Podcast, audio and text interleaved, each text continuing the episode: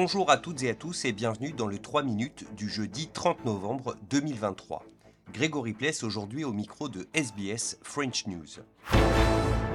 Et on commence avec l'ouverture de la COP28. Aujourd'hui à Dubaï, la conférence des Nations Unies sur le climat est présidée cette année par le sultan Al-Jaber, le PDG du groupe pétrolier des Émirats. La semaine dernière, la BBC a révélé qu'il avait utilisé son rôle à la COP pour obtenir la signature de nouveaux contrats pétroliers, mais ce scandale a au final peu ému sur la scène internationale où personne ne semble vouloir froisser les Émirats arabes unis. Guillaume Delteil pour RFI. Les Émirats arabes unis sont le septième plus grand producteur de pétrole au monde. Leur production et leurs réserves sont donc convoitées. Les pays de la région Asie-Pacifique sont les premiers consommateurs. 98% des exportations émiriennes de pétrole leur sont destinées. Japon et Chine en tête. Et le continent connaissant une croissance économique, sa demande en pétrole est en hausse. Abu Dhabi a augmenté de 20% ses exportations de pétrole entre 2021 et 2022.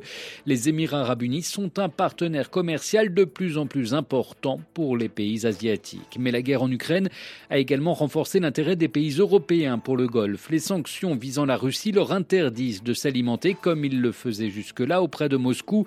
Il leur faut donc trouver des alternatives au gaz russe. L'Allemagne, qui importait près de la moitié de son gaz de Russie, a signé en septembre avec Abu Dhabi un accord sur la sécurité énergétique. Le groupe français Total a lui signé un accord pour la production de gaz liquéfié avec son homologue émirien ADNOC, montant de la transaction 1 milliard de dollars pour trois ans, des enjeux qui pèsent lourd face aux engagements environnementaux et aux considérations éthiques sur les droits de l'homme. Aux États-Unis, l'ancien secrétaire d'État Henry Kissinger s'est éteint hier à l'âge de 100 ans. Récipiendaire du prix Nobel de la paix en 1973, il avait notamment été l'architecte de la détente entre les blocs soviétiques et américains pendant la guerre froide. Il a également œuvré pour la signature des accords de Paris qui ont mis fin à la guerre du Vietnam. Le gouvernement australien a lui lancé aujourd'hui un fonds national de reconstruction doté de 15 milliards de dollars. Il vise à réindustrialiser le pays dans des secteurs clés comme par exemple la santé, les énergies renouvelables ou encore la défense. Pour le ministre de l'Industrie Ed Husick, il s'agit pour l'Australie de redevenir autonome. Rebuilding manufacturing in this country has been a big focus of this government. We learned through the pandemic that supply chains that didn't work in a way that helped the public in their time of need meant that the products that were needed most at the time that they were needed most weren't there.